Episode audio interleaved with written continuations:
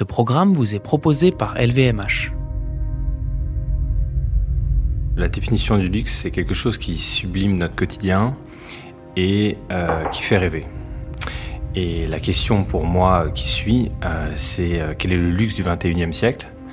Et je crois qu'aujourd'hui, le rêve ne doit pas abîmer demain. Et c'est ce qu'on cherche à faire avec la maison La Bouche Rouge. C'est pas du luxe. C'est pas du luxe.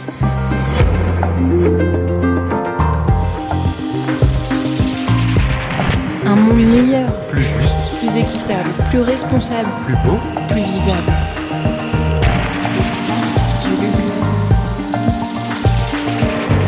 Un monde comme ça, c'est pas du luxe.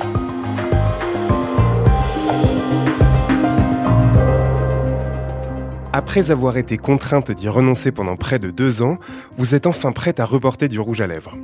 Et si toutes ces heures passées sous le masque, vous avez aussi laissé le temps de réfléchir plus longuement à votre consommation de maquillage, de penser à la quantité de plastique et de microplastique que représente pour la planète comme pour vous l'achat de cet énième tube de nude, voire de passer au peigne fin la composition de cette palette pour les yeux qui traîne dans votre wishlist depuis des mois. Aujourd'hui, dans C'est pas du luxe, nous recevons Nicolas Gerlier. Longtemps directeur marketing de marques de mode et de beauté, il décide en 2016 de lancer La Bouche Rouge, un label de maquillage de luxe dont le modèle est emprunté à celui des petites maisons de parfum et fondé sur deux principes fondamentaux. Une liste noire de composants bannis de ces formulations, dérivés pétrochimiques, perturbateurs endocriniens, silicone, et un refus catégorique d'utiliser du plastique pour ces contenants. Le résultat Des rouges à lèvres véganes et naturels coulés dans des tubes en métal et en cuir que vous êtes invité à recharger une fois fini, des tubes de mascara en verre recyclé et recyclable et dont la brosse est en fibre naturelle, ou encore des enlumineurs dont les nacres sont issus d'une filière responsable. En somme, une gamme presque complète de produits fabriqués en France et pensée pour que vous fassiez un peu plus attention à ce que vous mettez sur vos lèvres, vos joues et vos yeux, mais aussi dans vos poubelles.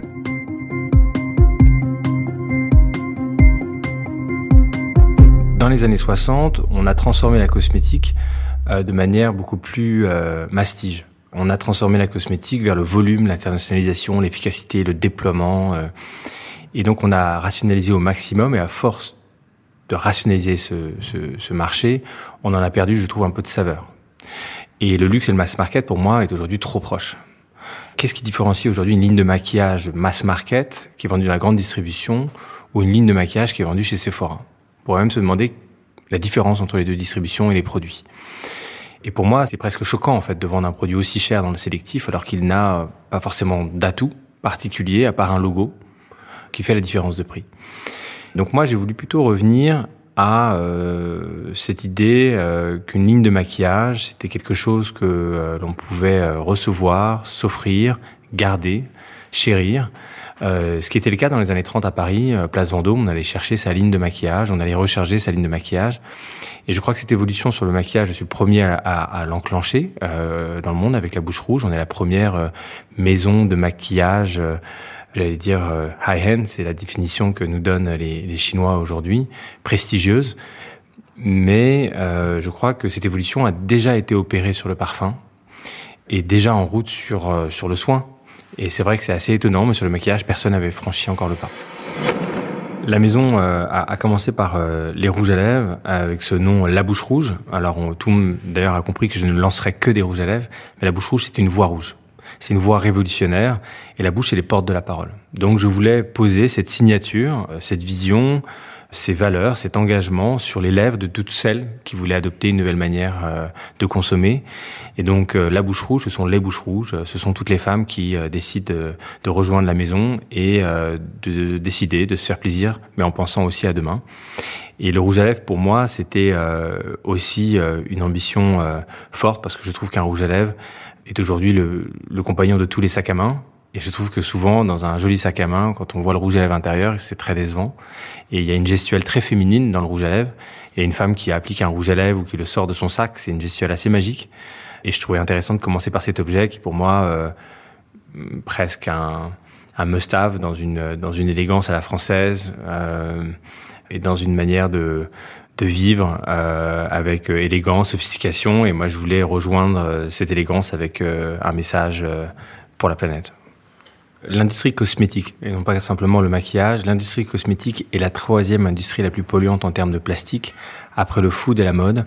Parfois, dans ce classement, euh, la voiture, euh, notamment les pneus, interviennent et font que la beauté passe en quatrième position, parfois revient en troisième, ça dépend des classements.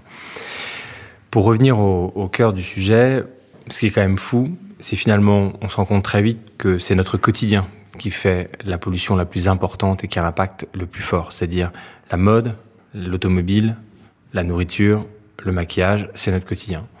On est euh, nombreux et si on ne change pas de manière de consommer, euh, l'impact des déchets sera irréversible. On a pollué avec le plastique en 100 ans 83% de l'eau mondiale.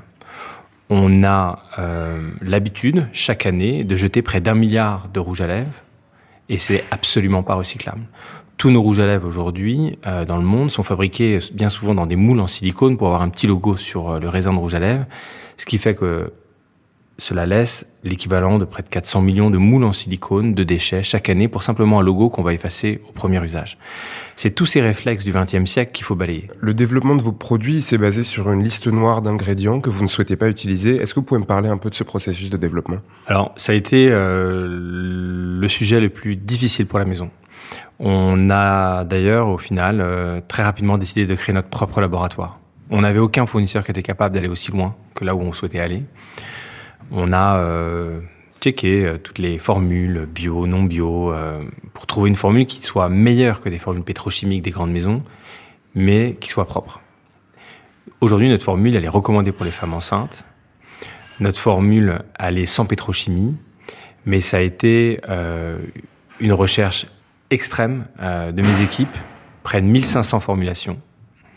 1500 formulations pour arriver à un résultat extraordinaire en maquillage, mais aussi à un engagement hors norme sur la formule. Je voulais savoir s'il y avait des choses que la loi n'interdit pas et que vous avez décidé de bannir de façon préemptive. Bien sûr, le microplastique. Qui a envie de manger du plastique dans les rouges à lèvres? Aujourd'hui, il y en a dans tous les rouges à lèvres euh, pétrochimiques de toutes les grandes maisons. Il y a des petites billes de plastique pour donner plus de tenue, pour donner de la matité. Euh, le silicone euh, est aujourd'hui dans, dans, beaucoup de rouges à lèvres, le BHT, euh, les conservateurs. C'est aujourd'hui légal. Je pense que ça va bientôt être interdit parce que des lois sont en train d'être préparées pour l'interdire dans les années qui viennent. Ça va prendre du temps. Mais c'est indispensable parce qu'aujourd'hui, un rouge à lèvres est ingéré par l'organisme. Et nous, notre rouge à lèvres est recommandé par, pour les femmes enceintes et c'est pour une bonne raison. Aujourd'hui, cette maison, elle avait fait le choix, et tous ceux qui l'ont rejoint euh, ont fait ce choix d'accepter aucun consensus. Nous, on travaille euh, sur tous les axes, parfums, soins, euh, et même sur d'autres d'autres segments, en avance, sereinement, pour lancer des propositions radicales, positives et désirables. Ce travail-là, dès qu'on le commence, il est impossible parce qu'on devient tout de suite celui qui dérange, celui qui remet en, question ce que tout le monde a admis. Et puis dans les grands groupes, les patrons, ils ont besoin de garder le cap, ils ont besoin de justifier souvent euh, leur position managériale et, et, leur discours par rapport à ce qu'ils ont toujours dit. Et changer d'avis tout le temps, changer de cap tout le temps, c'est pas simple avec les équipes. Ça coûte beaucoup d'argent aussi, et ça peut les mettre aussi un peu hors jeu. Donc il y a une vérité qui s'est installée dans le marché. On est quand même dans ce qu'on appelle le Red Ocean en cosmétique, c'est-à-dire un marché qui est euh, construit par des monopoles. Et c'est difficile d'ouvrir une nouvelle voie. Et tous les fournisseurs sont adaptés à ne pas ouvrir de nouvelles voies. Ils sont là pour répéter, optimiser, calculer, mais jamais pour véritablement innover. Et euh, je dois dire que bah, j'ai trouvé aussi dans ce métier, et on a la chance d'être en France, euh, dans la cosmétique vallée notamment, des, des partenaires, des chercheurs qui avaient vraiment euh, l'overdose de faire toujours la même chose, qui aussi bouillonnaient euh, d'envie de vraiment faire quelque chose de nouveau. Et c'est grâce à toutes ces personnes, tout ce maillage euh, de recherche, de designers, que l'on a réussi à, à, déplacer des montagnes. On a pris le risque d'ouvrir des voies sans savoir s'il y avait des réponses. C'est pas du luxe. C'est pas du luxe. Cinq ans après son lancement, grâce à des techniques empruntées à la pharmacie, la Bouche Rouge est aujourd'hui en mesure de créer en petite série des teintes customisées, formulées au microgramme près. De quoi s'attirer les faveurs des consommatrices déjà sensibles à l'impact des cosmétiques sur la planète et achever de convaincre celles qui ne l'étaient pas encore. On ne serait allé, euh, bien entendu, beaucoup plus vite, mais je pense beaucoup moins loin. On serait allé beaucoup plus vite parce qu'on aurait pris une formule existante, ça nous aurait coûté moins cher, Ça nous aurait donné plus de capacité financière pour investir sur la communication, ce qu'aujourd'hui on ne fait toujours pas parce qu'on investit d'abord dans nos produits et ça, faut que nos clients le sachent, c'est que nous l'argent il passe dans les produits, dans l'expérience, pas dans la communication. Peut-être qu'il faudrait qu'on le fasse davantage. Ça fait partie des réflexions. On peut se le permettre peut-être un peu plus aujourd'hui. Mais pour moi, ce qui est indispensable, c'est de prendre le temps, de prendre le temps de faire bien euh, les choix qui sont les nôtres pour ne pas euh, faire des raccourcis. Donc cette démarche de créer un laboratoire, tout le monde me disait que c'était une énorme bêtise que c'était le meilleur moyen de mettre tout par terre. Aujourd'hui, c'est notre cœur de savoir-faire. On est le labo pionnier de la Blue Beauty. On invente une nouvelle approche à la fois propre sur les formules, mais aussi propre dans les procédés de fabrication et de formulation. On a euh, engagé une révolution dans la cosmétique au niveau mondial grâce à ce laboratoire. Donc j'en suis immensément fier et je pense que si toutes nos clientes sont si fidèles, c'est grâce à nos formules et à la qualité de nos formules. Aujourd'hui, une cliente qui aime le luxe, elle le comprend euh, assez aisément qu'on peut plus consommer le luxe d'autrefois. Mais euh, ce qui l'ennuie souvent, c'est que le luxe clean euh, est souvent un peu triste, pas très sexy et très éloigné des véritables codes d'une maison de luxe. Et nous, ce qu'on a cherché, c'est s'y rapprocher. Donc en fait, on retrouve aujourd'hui des clientes qui sont absolument pas éco-responsables, mais qui sont ravis de découvrir qu'elles peuvent enfin consommer euh, quelque chose de désirable mais de clean, une formule clean mais aussi un packaging et un processus de fabrication clean. Ces clientes, elles nous choisissent pour deux raisons. Soit parce que elles adorent les objets et le design, elles adorent tellement qu'elles finissent par acheter toute la ligne et elles apprennent dans l'expérience que tout est clean, rechargeable, que tout est pensé dans le moindre détail, en passant par la supply chain, le packaging, la formulation, et elles en sont ravies et ça leur donne euh, euh, un, un, sentiment euh, finalement très particulier parce que euh, elle voit bien qu'aujourd'hui on peut réconcilier quelque chose de sexy avec quelque chose de responsable et donc elles deviennent les premières militantes parce qu'elles sont euh, addictes à la marque et, elles parlent de nous spontanément et ce sont euh, d'ailleurs euh, beaucoup de nos clientes. Puis il y a d'autres clientes qui sont très engagées depuis longtemps sur l'éco-responsabilité, qui consommaient un maquillage dit clean, c'est-à-dire avec des formules clean, mais avec des packaging bien souvent pas clean du tout, des merchandising pas clean du tout, mais souvent pas du tout désirables. Et euh, ces femmes-là, euh, elles ont conscience qu'on peut plus consommer et elles sont engagées dans leur vie au quotidien, dans leur transport, dans leur manière de, de construire euh, une maison, dans la manière de penser un voyage, euh, totalement associées à, à, nos valeurs. Et puis elles sont ravies, pour une fois, de pouvoir réconcilier quelque chose de très désirable ou d'offrir à Noël quelque chose de très désirable et en même temps responsable. Pour moi, en fait, l'artisanat est une réponse aux déchets. L'artisanat est une réponse pour avoir des objets qui durent. Et je suis convaincu que si on réintroduit l'artisanat d'art dans notre quotidien, on aura moins de déchets parce qu'on fabriquera des objets qui seront faits pour durer. Moi, lorsque j'ai développé la ligne La Bouche Rouge, je suis allé voir les artisans pour dessiner ces objets. Je l'ai travaillé avec eux. Et ceux qui m'ont donné envie de développer cette gorge sur le poudrier, de penser le rouge à lèvres d'une certaine manière, de placer le cuir d'une certaine manière, de faire attention aussi à ne pas faire certaines choses. Et donc, ce travail à quatre mains avec les artisans, il nous donne l'assurance de développer des objets qui durent et euh, qu'ils vont pouvoir être rechargés. Mais aussi, je pense que la main de l'artisan apporte une dimension presque sacrée à l'objet et une âme à l'objet. Et on n'a pas envie de jeter un objet qui est fait à la main. On n'a pas envie de jeter un objet qui est précieux. Et parce que l'objet est précieux, on va le recharger. Donc oui, je suis absolument convaincu que défendre les savoir-faire, c'est une manière de construire une approche de la consommation plus durable, avec moins de déchets, et que c'est euh, euh, la consommation de demain et certainement une nécessité absolue euh, pour les futures générations. C'est pas du luxe. C'est pas du luxe. Plutôt que de limiter son action à la vente de maquillage, Nicolas Gerlier semble s'être fixé une mission globale de défense de la planète et de l'artisanat. Au quotidien, il s'entoure donc de partenaires commerciaux partageant cette même vision. Avec la bouche rouge, on s'est donné une ligne directrice, c'est de poster avec un point de vue. D'emmener avec nous des personnalités avec des points de vue. Pour changer le, jeu, il faut être sur le terrain. Sinon, on reste dans son coin et euh, on invente quelque chose pour soi et pas pour les autres. La vocation de la bouche rouge, la voix rouge, c'est créer une révolution dans la cosmétique. Et aujourd'hui, euh, nous, on a eu la chance de rencontrer énormément de personnalités euh, de cette sphère social média, des influenceurs, des artistes, qui, par leur intelligence, par leur esthétique, influencent énormément la consommation. Et certaines nous ont contactés spontanément, comme Rosie Huntington, pour faire quelque chose de bien, pour faire quelque chose de différent. On en a contacté d'autres directement parce qu'on aimait leur esthétique, on aimait aussi leur, euh, leur vocabulaire. Et elles ont toutes, à chaque fois qu'on les contacte, euh, quand même une réflexion de fond de se dire, c'est vrai que je gagne très bien ma vie, je poste toute la journée des produits qui ont un peu ni queue ni tête, et je le regrette, et j'ai envie tout de même de faire de ce que je reçois quelque chose de plus positif. Et je trouve qu'il y a quelque chose de très élégant dans votre maison, de très désirable, et je suis heureux de la soutenir. Et en fait, je pense que on fabrique le beau en portant le beau si on amène les influenceurs à faire n'importe quoi, elles feront n'importe quoi. On est aussi responsable en tant que marque du langage qu'elles vont porter et du discours qu'elles vont défendre. Et donc moi je pense que c'est la responsabilité des marques de nourrir les réseaux sociaux avec un point de vue, avec des valeurs, et pas forcément de montrer le doigt les influenceurs. Parce que moi toutes les influenceurs que je rencontre, même si elles n'ont pas toujours été clean, lorsqu'on leur montre la voie et qu'on leur donne envie de le faire, elles cassent par quatre leurs fees. Elles parfois le font gratuitement, simplement pour le plaisir d'apporter euh, leur pierre à l'édifice sur cette nouvelle manière de consommer.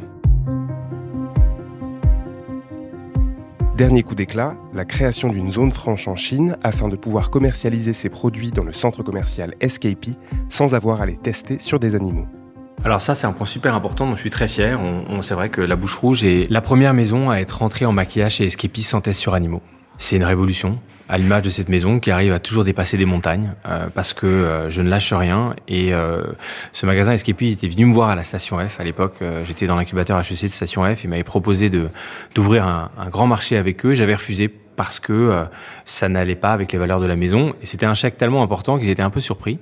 Et ça leur a servi peut-être aussi de, de, réflexion en interne. Ils avaient déjà cette volonté de d'abattre ces tests sur animaux qui n'avaient pas beaucoup de sens et il euh, faut voir aujourd'hui toutes les marques en Chine qui sont présentes, hein, dont on parle pour Eleven Eleven et, tous ces grands festivals, testent sur animaux. Et ça semble fou de se dire qu'on est la première marque française euh, qui est arrivée en Chine en maquillage sans test sur animaux. Aujourd'hui, on n'est que chez Escapi dans un cadre légal très particulier euh, entre cross-border et domestique. Et on sera bientôt, très bientôt, je crois, aux alentours de mars, enfin une marque domestique qui pourra euh, ouvrir des boutiques en Chine et se développer en Chine de manière libre. Et, euh, et c'est vrai que c'est euh, intéressant parce que quand je vous disais le beau attire le beau, le bon attire le bon. Bah, je crois que cette réflexion et cette, ce refus de faire beaucoup de chiffres d'affaires à un moment où j'en avais presque pas avec un partenaire, bah, ça l'a amené aussi à, à trouver des nouvelles voies et aujourd'hui, on se disait ensemble avec Escapi qu'on était très fiers d'avoir fait cette décision euh, ensemble et d'avoir pris le temps de trouver le moyen de lancer la maison avec des valeurs. Et euh, le succès aujourd'hui est très fort chez Escapi. On va ouvrir euh, bientôt un deuxième magasin avec Escapi. On ouvre bientôt également Lane Crawford sur le même format. On peut plus jouer avec le consommateur, on peut plus jouer avec la planète.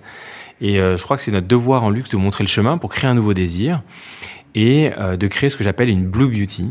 Et on est les pionniers de la Blue Beauty en, en maquillage, c'est-à-dire que nous, on a fait cet engagement, on est la première marque de maquillage dans le monde à avoir fait cet engagement de euh, diminuer euh, la présence du plastique de A à Z, c'est-à-dire en formulation, en production, en packaging, en supply chain, en distribution. On oublie trop souvent qu'en magasin, si vous allez dans un grand magasin, vous allez voir tous ces, tous ces ce que j'appelle moi des navettes spatiales de plastique, avec des grands logos qui clignotent, etc., avec des testeurs à l'intérieur en plastique. Tout est en plastique, du sol au plafond. Parfois même les tabliers des make-up artistes sont en plastique. C'est le monde du plastique, la cosmétique.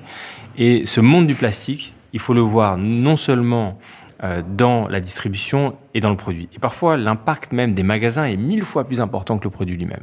Alors quand on parle de 0,0001 g de silicone, et pas du reste, et qu'on met clean sur un raisin de rouge à lèvres qu'on a fabriqué dans un moule en silicone, moi ça me fait sauter un peu au plafond. Et je me dis, c'est fou, euh, on est quand même au 21e siècle, il est temps peut-être d'ouvrir euh, la voie. Et c'est pour ça que je fais votre, le podcast avec vous, etc. C'est que il faut partager ces, éléments-là.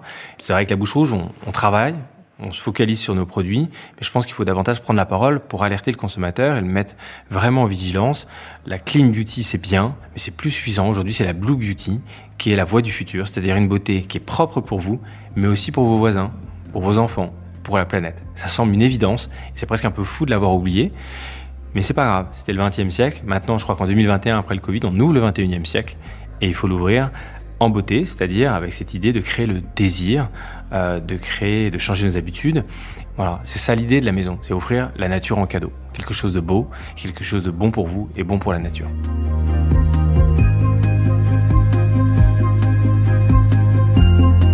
Laissé à l'abandon pendant de trop longs mois d'alternance entre confinement et couvre-feu, il y a des chances pour qu'une bonne partie de votre maquillage soit aujourd'hui périmé, en plus d'être impossible à recycler. Si vous voulez recommencer une collection du bon pied, sans pour autant retomber dans des travers d'accumulation qui vaudraient une syncope à Marie Kondo, vous savez maintenant vers qui vous tournez.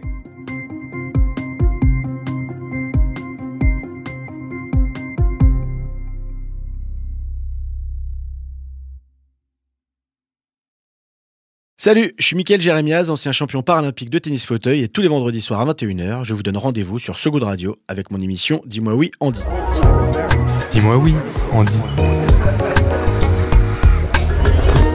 Oui, vas-y, dis-lui oui. Et pour quelle raison, s'il vous plaît? Eh bien pour parler de la plus importante des choses. Car avec mes invités, on discute plaisir, jouissance, douceur, des histoires de frissons, de coquinerie, de rire. Bref, on digresse sur le sexe. Mais pas de n'importe quelle manière.